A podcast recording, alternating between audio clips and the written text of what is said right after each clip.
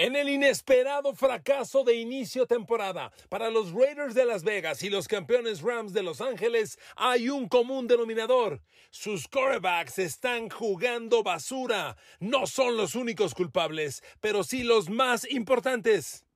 ¿Cuál es la razón en el súbito éxito de los Seattle Seahawks y los Giants de Nueva York? ¿Son para creerles? ¿Verdaderamente son contendientes esta temporada?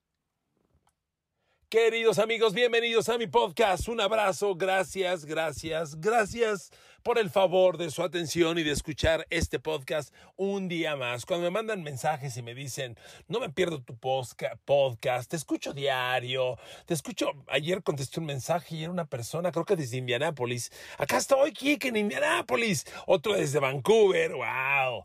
Saben que uno tiene ego, ¿verdad? Ah, bueno.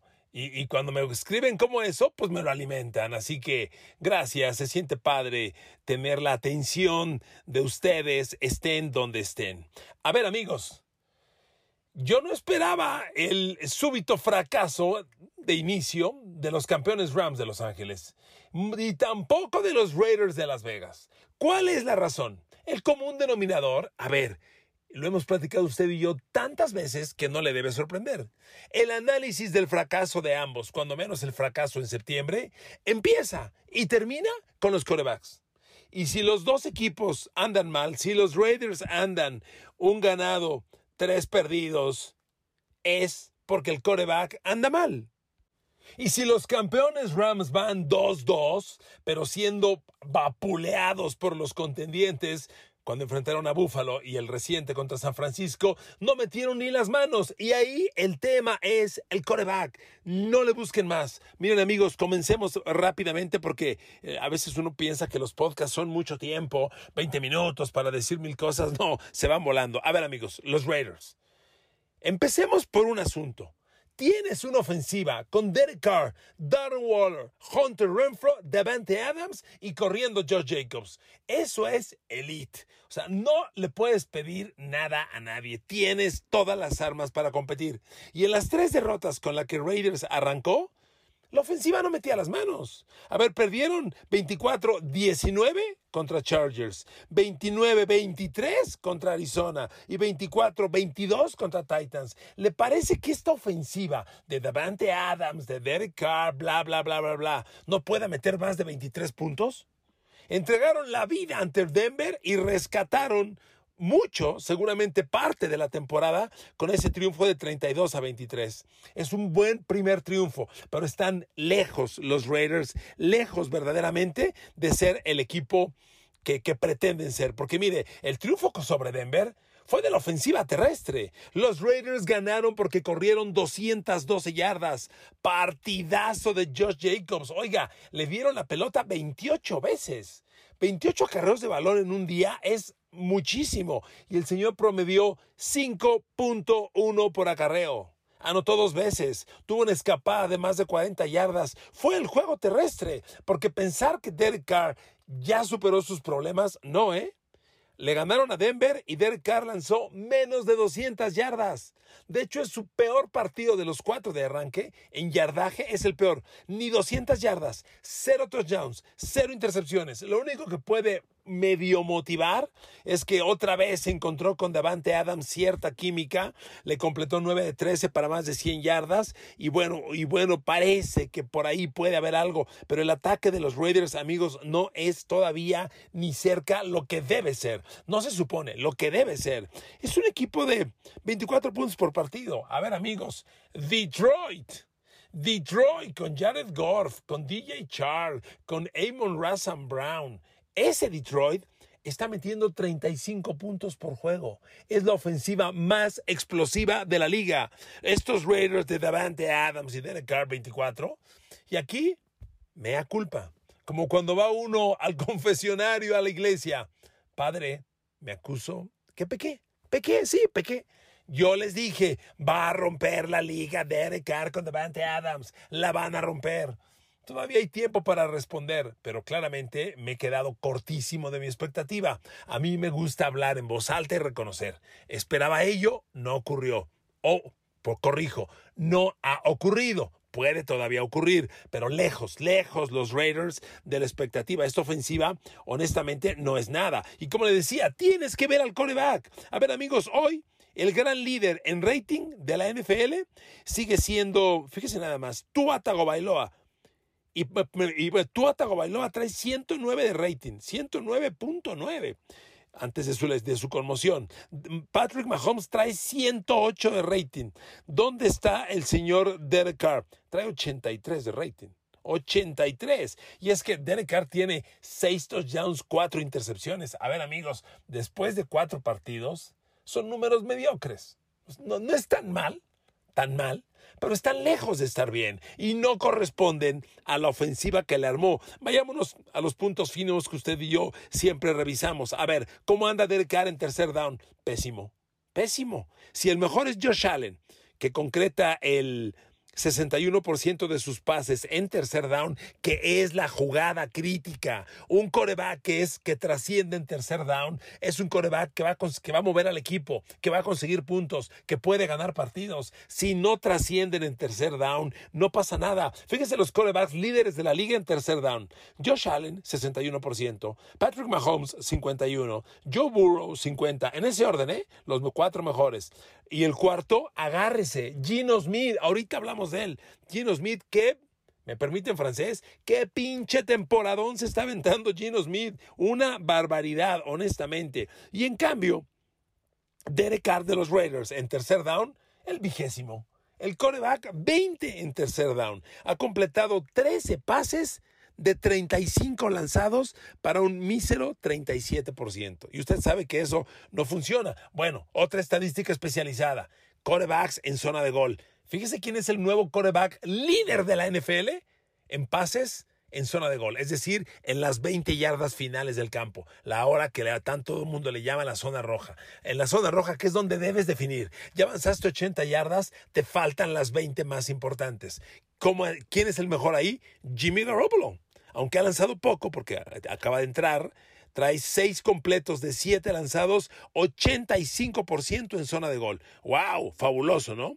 Fabuloso. Pero cuando buscas ahí a Derek Carr, es el 30 de la NFL. 34% de pases completos en zona de gol. Amigos, no hay que buscarle mucho. Es Derek Carr el principal problema. Y fíjese, hay otra estadística de la que usted y yo hemos hablado varias veces que nos dice con claridad ¿Cómo anda un coreback? Porque hay muchos pases que son culpa del receptor, que fueron circunstancias de parar el reloj, y es el porcentaje ajustado de pases completos. Cuando vas al porcentaje ajustado, te quedas exclusivamente con los pases que el coreback lanzó intentando completar. Y, y, le quitamos los drops de los receptores, y cuando lo capturaron y lanzó para parar el reloj, le quitamos todo eso. Fíjese, en el porcentaje ajustado de pases completos, agárrese. El líder de la liga es Gino Smith. Gino Smith, ahorita hablamos de él, ya salió dos veces, ¿verdad? Este, Gino Smith es el coreback líder de la NFL en porcentaje de pases completos. Trae 77%, pero en porcentaje ajustado trae 81%.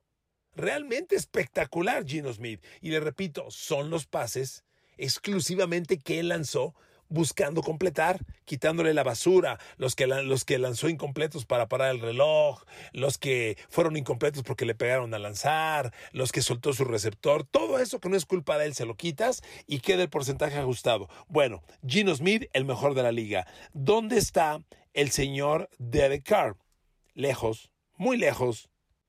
Es el coreback 29 29. Derek Carr tiene 72% de pases completos en porcentaje ajustado. Gino Smith en porcentaje normal supera a Derek Carr en porcentaje ajustado. Imagínense, amigos. Derek Carr tiene mucho que mejorar. Y obviamente, cuando miras a Derek Carr, dices, bueno, ¿y qué onda con Devante Adams? Pues no quedamos que iban a ser. Garay dijo que iban a ser imparables, que iban a romper la liga. ¿A dónde? Pues no, no, mire, Davante Adams y Derek Carr apenas tienen un 60% de pases completos. Eso es muy poco. A ver, Matthew Stafford y Cooper Cup, que ahorita hablo de ellos, tienen el 83% de pases completos. De, Matthew Stafford a Cooper Cup. Aquí, Davante Adams y Derek Carr, que son compañeros desde Fresno State, 60%. Pues sí, muy pobre. Han completado 26 de 43 apenas 11 yardas por recepción. Davante Adams suma 291 yardas en cuatro partidos, es muy poco. Si bien ya tiene tres touchdowns, también hay que decirlo de las intercepciones que tiene Derek Carr de las cuatro.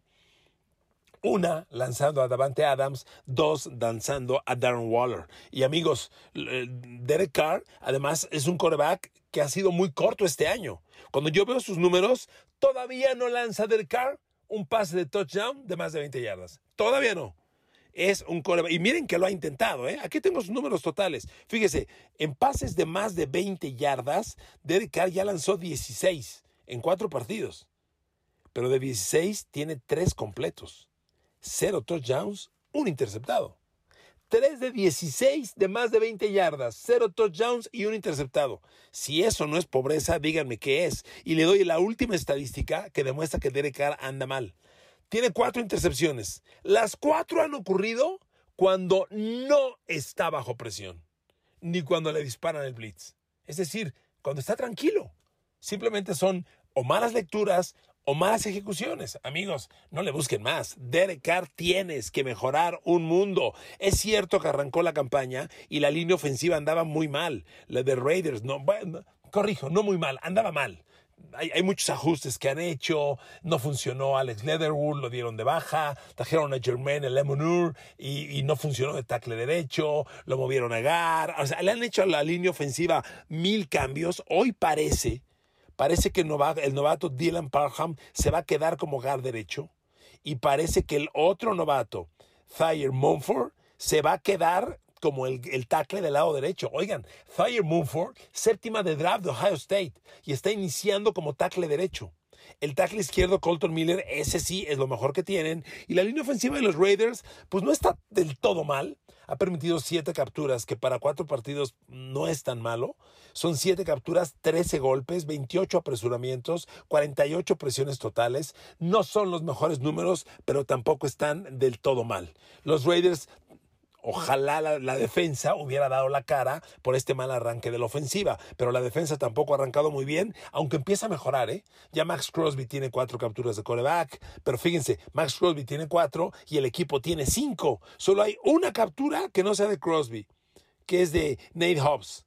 ¿Dónde está Chandler Jones? Todavía no se hace notar. Chandler Jones tiene cero capturas, cuatro golpes que ayudan, cuatro apresuramientos que ayudan, ocho presiones totales, pero Chandler Jones tiene que hacerse notar más. El perímetro de Raiders con todo y los cambios ha permitido solamente siete pases de touchdown. Pues mire, le quito el solamente. Es una cifra alta, pero no escandalosa, ¿eh? O sea, no está tan mal la defensa Raider. Creo que hay expectativa, pero este equipo, este equipo se tiene que mover con la ofensiva. Y ahora, ¿qué le pasa a los Chargers? Algo muy parecido, a los Rams, perdón, a los Rams, algo muy parecido. La culpa es de Matthew Stafford prominentemente y una línea ofensiva que no sirve para nada. A ver, los, los campeones Rams van 2-2, pero los dos juegos con altos contendientes, Rams no ha metido las manos. Buffalo les metió 31-10, madrina. Y la de San Francisco, 24-9, madrina. En las dos derrotas, Rams ni siquiera metió 10 puntos. Ni siquiera. Y ahí están las grandes tragedias de Matthew Stafford. Contra los Bills se fue un touchdown, tres intercepciones. Y contra los Niners el lunes pasado se fue cero touchdown, una intercepción. En esos dos juegos críticos lleva un touchdown, cuatro intercepciones. Por Dios, por Dios. O sea, no, no, no, no hay justificación. Y es cierto, la línea ofensiva de, Rams está muy mal, pero esto está provocando que Matthew Stafford sea sumamente impreciso. Lo mismo que decíamos de Derek Carr. Matthew Stafford todavía no lanza un pase de touchdown de más de 20 yardas. Y mire que lo ha intentado. Matthew Stafford ha lanzado ya 13 pases de más de 20 yardas. Lleva tres completos. Muy parecido a Derek Carr. Tres completos de 13 lanzados, cero touchdowns, un interceptado en envíos de más de 20 yardas. Eso es muy pobre muy pobre. Y, el tema de los Rams es que ellos, se suponía, trajeron a Allen Robinson para hacer la gran diferencia. Y no, señor, todo es Cooper Cup. Si Matthew Stafford mueve con Cooper Cup el balón, bien. Si Cooper Cup lo cierran, se acabó. Fíjese, Matthew Stafford con Cooper Cup.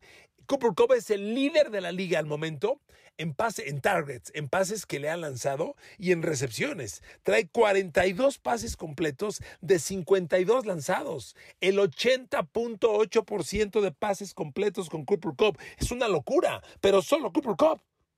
Porque Allen Robinson, que lo trajeron, que yo le decía, Allen Robinson con Mitch Trubisky en Chicago tuvo mil yardas, con, con Blaine Gabbert en Jacksonville tuvo mil yardas, pues con Matthew Stafford la va a romper y la va a romper cañón. Pues no. Allen Robinson lleva nueve pases completos en cuatro partidos. Nueve pases completos, un touchdown y promedia 10 yardas por recepción. ¿Qué está pasando? Hay algo ahí en la comunicación, en las lecturas, pero amigos, esto no está bien. Así como, así como con Raiders tiene que mejorar la conexión Derek Carr Davante Adams de manera obligada, aquí con Allen Robinson es la misma historia. Y, y como le decía, Matthew Stafford tiene también un tema de que quejarse. Es una basura la línea ofensiva de los Rams al momento. Una basura. Mire, no puede retirarse. Andrew Whitworth, un histórico para los Rams, tackle izquierdo, histórico, y pretendan reemplazarlo con cualquier cosa. A Joe Notboom lo tienen ahí desde hace un rato y pensaron que iba a ser el nuevo tackle izquierdo. Bueno, Joe Notboom es una basura como tackle izquierdo de los Rams. Al momento, los Rams han permitido, la, línea ofensiva de los Rams ha permitido 12 capturas de coreback. A la madre, en cuatro partidos. Tres por juego. ¿Sabe cuántas ha permitido Joe Notboom el reemplazo de Andrew Whitworth como tackle izquierdo? Cinco. Cinco en cuatro partidos. No fastidies. Si ese hombre te cuida las espaldas, usted se da cuenta por qué Matthew Stafford se ve tan, tan, inseguro, tan desconfiado. Porque él sabe que si a donde da la espalda, por ahí le van a llegar. Y es que está fallando el bloqueo de Joe Notboom. Y no es el único.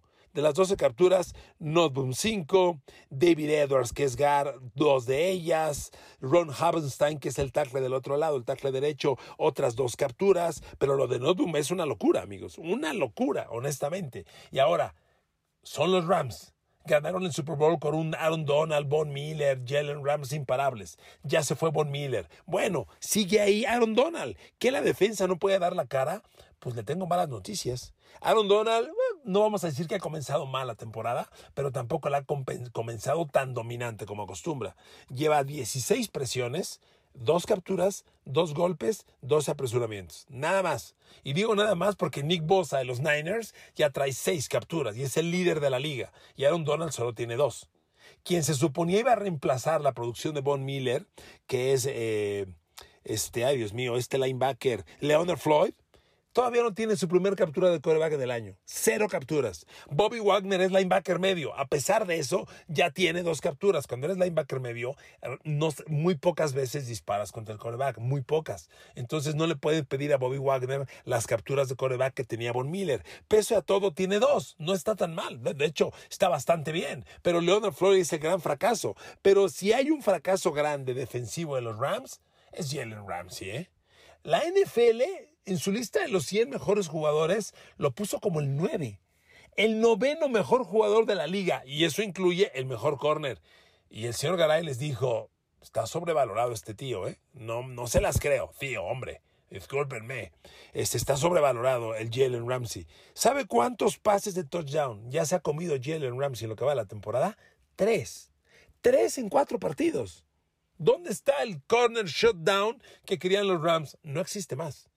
El declive de Jalen Ramsey empezó desde la temporada pasada. En el Super Bowl, Jamar Chase le hizo lo que quiso. Pero bueno, aquí está, amigos, por ahí hay mucho que trabajar. No es el fracaso total para, para los Raiders ni para los Rams, pero hay mucho por mejorar. Están lejos de ser los equipos que se esperaba. Con el 1-3 Raiders vive, con el 2-2 Rams vive, pero esto tiene que mejorar drásticamente. Ahora, Gino Smith. ¿Qué demonios está haciendo Gino Smith? Miren amigos, yo me equivoqué.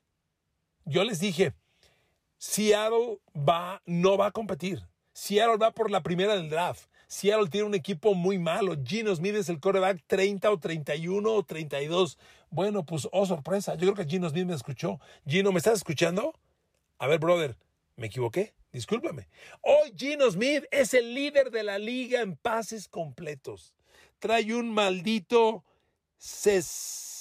No, perdóname, estoy equivocándome. Acá está, 60, estoy viendo equivocadamente a Daniel Jones. Aquí está. Gino Smith trae 77.3% de pases completos, 6 touchdowns, 2 intercepciones. Además, ya lanzó 132 veces, que para cuatro partidos son más de 30 pases por juego. O sea, sí está lanzando el balón. Y el ataque es un suceso complementado por el juego terrestre. Traen 459 yardas en cuatro partidos. A ver, si Seattle está corriendo casi 115 yardas por juego. Y Rashad Penny, que es el líder de todo esto, un primera de draft que estaba más muerto que una momia, está resucitando. Tiene 292 yardas y promedia 6 yardas por acarreo. Amigos, qué sorpresa. Qué sorpresa, honestamente. Estoy suma y gratamente sorprendido con lo que está pasando con Seattle. Ahora, tranquilos. Van 2 a 2. Las cosas van caminando bien. Este próximo domingo van a Nueva Orleans, que como se han visto las cosas, pues es muy ganable para Seattle. Nueva Orleans no está metiendo las manos y trae broncas de coreback. La semana posterior reciben a Cardinals. Kyler Murray es un coreback que se transforma cuando juega con DeAndre Hopkins. Y DeAndre Hopkins ya pagó su suspensión y ya va a jugar. Ese duelo no va a ser fácil. Y luego tienen a Chargers. Entonces, mm, sería muy alocado decir que Seattle es contendiente, pero amigos, reconozco, lo de Gino Smith es una locura. Al que no se la compro es a Nueva York, a los gigantes. No, no, no, no, perdón, ahí sí no. A ver, gigantes va 3-1, de acuerdo. Pero a ver, amigos, gigantes le ha ganado, por favor, le ha ganado a Titans. Titans debe ser, junto con Raiders, la decepción del comienzo de año. Nada que ver con el equipo que estuvo en playoffs tan cerca de trascender el año pasado. Y los otros dos triunfos de Giants son Carolina y Chicago, que están entre los cuatro peores equipos de la liga. Perdón, Daniel Jones, yo no te la compro.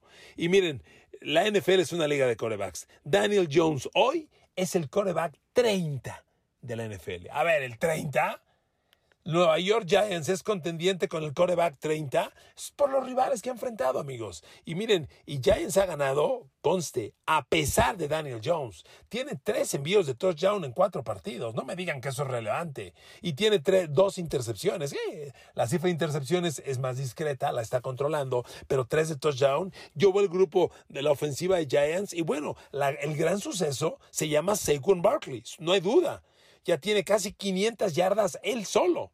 Saquon Barkley trae 463 y trae 5.5 de promedio. O sea, es neta. El bloqueo terrestre de Giants es neta y Saquon Barkley auténticamente se está transformando. No lo niego, pero por ofensiva aérea no existe.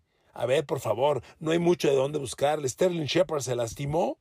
Eh, Richie James es su mejor receptor abierto y, y no hay mucho talento ahí. Por favor, por favor, los Giants están ganando por un rol de juegos manejable, por un gran ataque terrestre y la defensa que está metiendo las manos también. Ahí reconozco. Pero amigos, no, no, no, no nos aloquemos. A Seattle démosle tiempo, tiempo, démosle tiempo. A, a Giants no se la compro. Y bueno, esto apenas está empezando. Gracias por su atención. Llegamos a la final de este podcast. Los quiero mucho, las quiero mucho. Que Dios los bendiga y nos escuchamos mañana.